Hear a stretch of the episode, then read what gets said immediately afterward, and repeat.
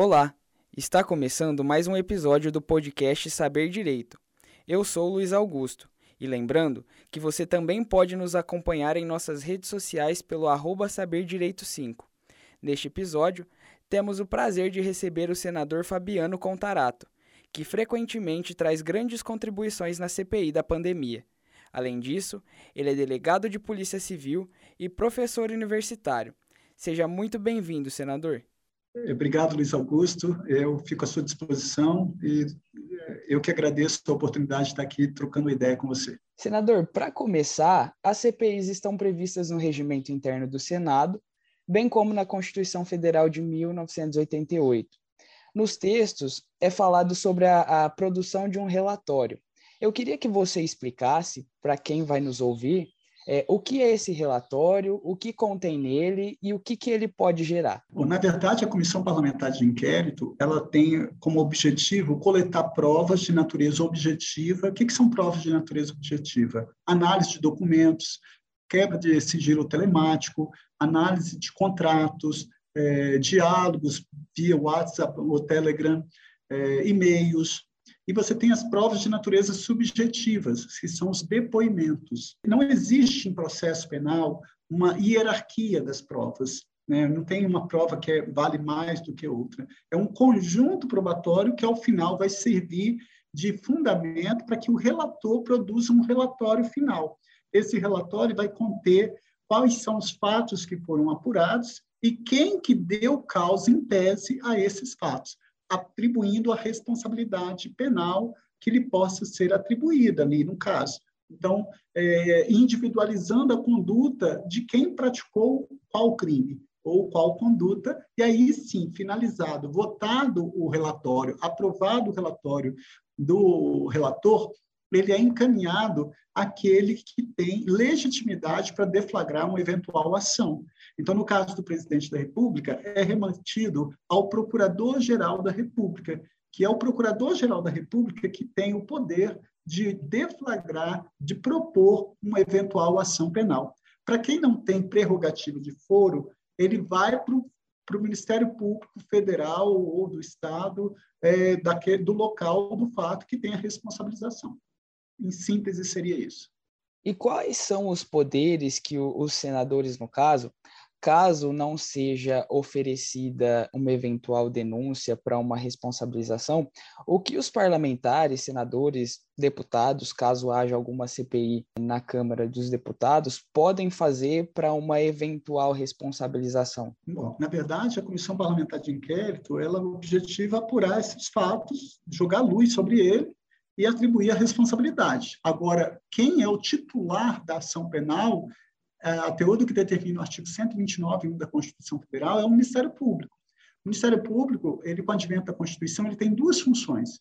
Ele é fiscal da lei, é chamado custos legis, ele fiscaliza a lei, e ele também é dominus litis, ele é dono da ação penal. Então, se o, o Ministério Público não deflagrar uma ação penal, é, claro que aí vai ser o Supremo vai ter que analisar isso e o Supremo pode não não concordar com esse posicionamento, mas você também tem os chamados crimes de responsabilidade, que seria a atribuição e a possibilidade de um eventual pedido de impeachment. Só que isso depende de, do recebimento por parte do presidente da Câmara. Então, se ele não faz isso, não tem como ter um processo de impeachment. E a responsabilidade fica a cargo do Procurador-Geral da República, juntamente com o Supremo Tribunal Federal. Então, o parlamento não tem muito mais o que fazer. Pulando agora para a CPI da, da pandemia, que a gente assiste frequentemente, eu queria ouvir, na sua opinião, quais crimes, na sua opinião, já há provas robustas para uma eventual responsabilização criminal?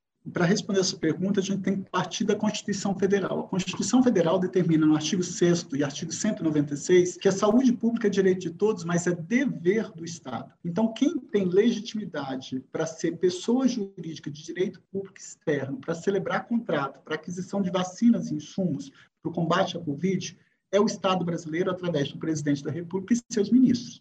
Então, daí a responsabilização dele.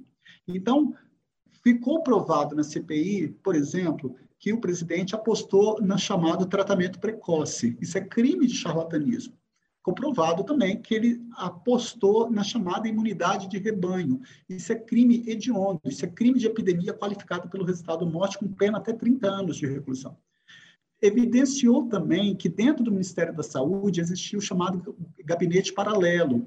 Ora, os ministros falaram da saúde, ex-ministros falaram que não tinha autonomia no Ministério, que tinha pessoas que não faziam parte do, do, do organograma do Estado brasileiro que estavam deliberando sobre isso. Isso é crime de usurpação de função pública. Ficou evidenciado também que o governo brasileiro recusou 101 ofertas de vacina da Pfizer. Ora, se o objetivo é preservar o principal bem jurídico que é a vida humana, como que ele pode recusar isso? Isso é prevaricação. Os nossos irmãos brasileiros de Manaus morreram por a falta de oxigênio. Isso é asfixia, isso não pode, então prevaricou. Ah, um funcionário do Ministério da Saúde também foi na presença do presidente da República alertado, junto com o irmão que é deputado, alertado sobre irregularidades no contrato da Covaxin, irregularidades gravíssimas, e o presidente nada fez. Isso é prevaricação. O presidente, sistematicamente, ele eh, participa de aglomeração sem utilização de álcool, gel, eh, máscara ou distanciamento social. Isso é crime de infração sanitária administrativa previsto no Código Penal. Então, existe um conjunto de crimes que já foi evidenciado, não só por parte do presidente, mas de outras pessoas que fazem parte do primeiro e segundo escalão do presidente da República. É, além dos crimes de responsabilidade, que quando o presidente participa de movimentos antidemocráticos para fechar o Supremo, para fechar o Congresso, atacando a OAB, atacando a imprensa, é, criminalizando ONGs, é, reduzindo a participação da sociedade civil, é, negando a ditadura, ovacionando o torturador, ele está praticando crimes de responsabilidade. Então, existem muitos crimes que já foram evidenciados, tanto os chamados crimes comuns, como os chamados crimes de responsabilidade, responsabilidades previstos é, na lei, no artigo 85 da Constituição Federal, bem como na Lei 1079 de 1951. Vez ou outra, escuta-se falar no Tribunal Penal Internacional. Eu gostaria de saber qual a chance de uma eventual denúncia ser oferecida ao TPI? Como isso pode ser realizado? E o que é, uma eventual responsabilização pode ocasionar é, caso condenado pelo Tribunal Penal Internacional? Bom, na verdade, nós temos que entender que a responsabilidade ela se dá aqui no Estado brasileiro. Se o Estado brasileiro não penalizar, existem circunstâncias em que pode ser atribuída a responsabilidade junto ao Tribunal Penal Internacional. E eu entendo que esse é um caso é, latente, porque foi evidenciado e violado o principal bem jurídico, que é a vida humana. Nós estamos chegando a 600 mil brasileiros que perderam a vida. E mais de 20 milhões que ficaram com sequelas irreparáveis, que vão vai impactar na vida dessas pessoas. Então, é, houve ali uma responsabilização por parte do governo federal, tanto por ação como por omissão, porque, como eu disse anteriormente, que a saúde pública é um direito de todos e do Estado, a omissão do governo federal ela é penalmente relevante. Isso não sou eu que estou falando, isso é o Código Penal, no artigo 13, parágrafo 2 na linha A, quando ele fala a omissão é penalmente relevante quando a gente tenha, por lei, obrigação de proteção, vigilância e cuidado. E digo mais, o presidente agiu também com dolo. Dolo no Brasil não é só intenção. A definição de dolo está no artigo 18 do Código Penal, quando ele fala, diz-se o crime doloso quando a gente quis o resultado. Dolo aí é intenção. Mas o legislador não parou aí, ele colocou uma conjunção alternativa, ou assumiu o risco de produzir o resultado.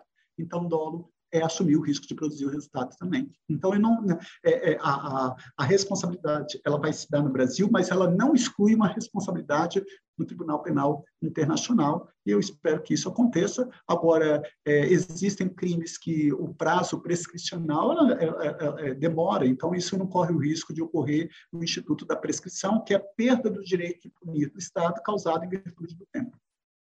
Diante do total de mortos, o senhor acredita em possível crime de genocídio?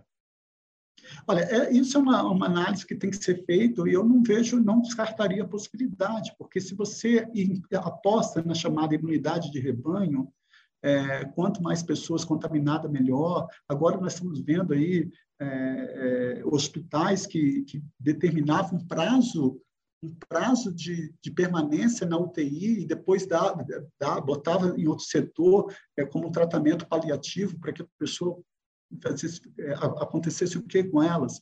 É, profissionais que tinham que eram obrigados a prescrever o kit COVID. Nós estamos, olha que momento delicado, nós estamos negando a ciência e difundindo a utilização sem nenhuma comprovação científica, azitromicina, ivermectina, hidroxicloroquina, e quando nós a vida toda tomamos vacina sem saber ou saber, nem procurava saber da onde que viria esse insumo, se era da China ou de qualquer outro lugar. Então, é, o mesmo governo que nega a ciência difunde a utilização de medicação sem nenhuma comprovação científica, daí a responsabilidade que tem que ser atribuída a ele. Eu não vejo isso como uma hipótese a ser descartada, não. Sobre o caso da Prevent Senior, que inclusive vem sendo ventilado nessas últimas semanas de CPI, eu queria saber sobre o que eles podem ser acusados e se já dá para adiantar alguma coisa é, a respeito do relatório do senador Renan. Olha, a, no, caso da Prevent Senior, ali de outros, é muito grave, porque evidenciado que se apostou na chamada tratamento precoce, difundindo eh, os médicos mudando o CID, que é o Código Internacional de Doença, de um paciente COVID, que ele veio a óbito por um nexo causal, ele veio a óbito foi em virtude do agravamento da COVID. Então, você chegar lá e mudar a, a um documento público, que é uma certidão de óbito, que é uma declaração de óbito, isso é falsificação de documento público, isso é uso de documento falso. Você tem, se for, se for provado evidenciar, e evidenciar do que eles deixavam o paciente a ir a óbito com prazo determinado, isso é, isso é um homicídio qualificado com recurso que dificulte ou torna impossível a defesa da vítima. A vítima não tinha nem como se defender. Não há nem que se falar, eu vi alguém falando em eutanásia, eutanásia não existe sim. A eutanásia é por um ato de misericórdia e é com a aquiescência do paciente, e não era o caso ali. O paciente nem sabia disso. Então, ele não tinha nem oportunidade de defesa, ele ia deixar da própria sorte. Isso é um homicídio qualificado, o recurso que dificulta ou torna impossível a defesa da vítima. É um crime hediondo, a pena de 20 a 30 anos, previsto no artigo 121, parágrafo 2 do Código Penal. É, eu queria tocar num assunto que eu, particularmente no dia que eu vi, eu me emocionei muito, que foi um dos momentos mais emocionantes no Senado, que foi o discurso de Vossa Excelência. O senhor recebeu é, solidariedade de vários colegas, mas o mesmo Senado que te prestou solidariedade é a mesma casa, membro do Poder Legislativo, que fica inerte diante dos direitos da comunidade LGBTQIA. Eu gostaria de uma análise do senhor sobre o fato de que a maioria dos direitos recentes da comunidade, por exemplo, o casamento, veio via Supremo e não via Legislativo. Perfeito. É, na verdade, você fez uma abordagem extremamente correta e coerente. Eu fiquei muito na dúvida se eu devia me expor ou não naquele dia. Confesso que até momentos antes eu estava na dúvida, porque você fica no conflito moral assim. Eu devo é, entre um direito individual e um direito coletivo, eu devo sacrificar o meu direito individual. Se eu ali me omitisse, a minha omissão seria um ato de covardia, porque eu que tenho um local de fala, se eu não desse possibilidade de dar vez e voz a milhares de brasileiros e brasileiras que passam por isso e por coisas piores, quem falar por eles? E daí a importância da representatividade. Se eu não estiver aqui, quem que vai lutar por esses direitos? E você me fez lembrar que um ou dois dias depois, eu agradeci e não, não tinha ideia de que aquela fala ia ter tanta repercussão. Eu agradeci na reunião de líderes. A reunião de líderes pega-se todos os líderes dos partidos políticos com o presidente do Senado para definir a pauta. Então, todos solidarizando comigo, eu falei assim, olha, eu quero fazer uma provocação a vocês, senadores e senadoras. Eu eu agradeço a solidariedade, mas o ato de solidariedade tem que vir com um ato de efetividade. E aí eu quero fazer uma ressalva. Todos os direitos da população LGBTQIA+, direito ao casamento, adoção, nome social, declaração de imposto de renda em conjunto, direito a recebimento de pensão por morte, a criminalização da homofobia, direito de doar sangue, todos se deram pela via inadequada. Foi por decisão do Supremo e isso precariza os direitos. Porque hoje a composição do Supremo é uma, amanhã pode ser outra. Aí eu falei assim, então vocês querem Aí foi a minha provocação a eles. Eu falei assim: vocês querem ser solidários a toda a população? É, coloque num pacote de leis todos esses direitos. Por quê? Porque aí nós estamos falando daqueles direitos que já estão sacramentados no Supremo, no Conselho Nacional do Ministério Público, no Conselho Nacional de Justiça. Então, vamos botar isso, vamos fazer esse aceno para a população, vamos demonstrar para a população que o Senado está sensível a, essa, a esse ato de violência, porque aquela fala minha, é, com todo respeito, ela não foi direcionada apenas para a população LGBTQIA+. Não. Claro que, com muita razão, eu faço parte, porque eu tenho um local de fala, mas quando você tem isso, é, quando você ataca, quando você tem um comportamento preconceituoso, homofóbico, você está ferindo aquilo que é mais sagrado, que é o princípio da dignidade da pessoa humana. E lá no artigo 3 inciso 4 da Constituição Federal, é claro, quando diz que um dos fundamentos da República Federativa do Brasil é promover o bem-estar de todos e abolir toda e qualquer forma de discriminação. Então, ali, nós temos aqui para defender as mulheres, os negros, os índios, os quilombolas, as pessoas com deficiência, as pessoas que vivem com HIV, as pessoas, a comunidade LGBTQIA+, todos foram atingidos. E eu fico muito contente quando eu vi que, após a minha fala, eu vou te dar um, dois exemplos aqui. É, uma servidora aqui do Senado que eu nunca vi, emocionada, veio me pedir se podia me abraçar, e ela chorando, ela falou assim, eu tenho uma filha, eu tenho uma filha trans, o senhor hoje nos representou. É, eu recebi inúmeras mensagens no meu Instagram, no direct, das pessoas falando assim, ah, eu, eu e minha esposa é, estávamos assistindo o senhor junto com meu filho, e o senhor nos ensinou, o senhor nos tocou. Então, se aquela fala, eu consegui tocar no coração de uma pessoa, e se essa pessoa reconheceu que ele tinha um comportamento preconceituoso, sexista, homofóbico, racista, misógino, e ele muda o comportamento, olha, olha, meu amigo, olha, Luiz Augusto, eu vou ser o homem mais feliz do mundo. Então, é esse o meu objetivo. Eu espero, no fundo do meu coração, eu espero que as pessoas tenham se tocado, mas não só se tocado, mas que tenham mudado o comportamento delas perante a sociedade, lutando por um Brasil mais justo, fraterno, igualitário, inclusivo e plural. Senador, agora para fechar, eu gostaria de um balanço, primeiro, sobre as investigações da CPI, o que ela representa, qual a sua importância histórica, e aí, no âmbito dos direitos da população LGBTQIA, é, eu gostaria de saber o que nós podemos fazer para garantir o acesso é, da comunidade aos direitos é, que lhes tem direito e, e, melhorar a qualidade de vida, já que a gente é o país, por exemplo, que mais mata transexuais no mundo. Na verdade, a CPI ela prestou e presta um serviço muito positivo à população brasileira. Primeiro, que foi através da CPI que o governo federal começou a se mobilizar para adquirir vacina, porque senão nós nem não teríamos a quantidade de pessoas que estavam sendo vacinadas. Foi com a CPI que nós impedimos a concretização de contratos bilionários que seria dano ao erário público. É, foi com a CPI que a população brasileira começou a enxergar o Senado de forma diferente as pessoas começaram a conhecer os senadores. É como se a CPI tivesse. Outro dia eu ouvi de um jornalista que ele usou uma expressão que eu estou subtraindo dele, que ele falou assim, que a essência do parlamentar é usar a palavra para apresentar o Brasil ao Brasil. Então, eu acho que essa magia que a CPI também deu, ela tem esse valor. Claro que ela tem o valor prático final dela, que é a coleta dessas provas e atribuindo a responsabilidade penal, que isso vai ser é, concluído agora, se Deus quiser, com o desfecho da CPI. Mas eu acho que, acima de tudo, nós tivemos grandes lições ali quando se ataca uh, uma mulher chamando uma senadora de descontrolada, esse é um comportamento sexista. A CPI jogou luz nisso.